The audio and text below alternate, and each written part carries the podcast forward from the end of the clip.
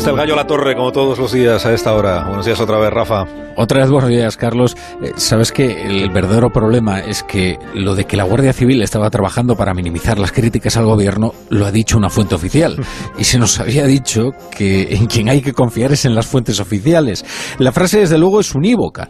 Otra de las líneas de trabajo es también minimizar ese clima contrario a la gestión de crisis por parte del gobierno. La frase es un prodigio de claridad, solo admite una interpretación y proviene de una fuente de confianza, un alto mando de la Guardia Civil, de manera que ¿Quién iba a pensar que fuera un bulo? Un bulo además que genera un importante estrés social.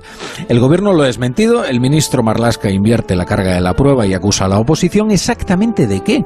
De escuchar lo que el general ha dicho, porque lo que hizo el general fue acusar al gobierno de transmitir a la Guardia Civil una orden ilegal, ni más ni menos. Y en realidad solo hay una forma realmente eficaz, es decir, creíble, de desmentir esta acusación gravísima y no es declarar, sino mostrar. En concreto, mostrar las directrices que guían el trabajo antibulo y donde se supone que se responde a las cuatro cuestiones nucleares de este asunto.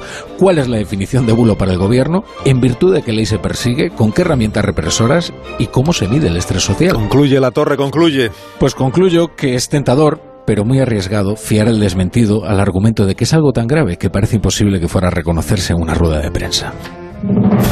En Onda Cero, hasta las doce y media, más de uno.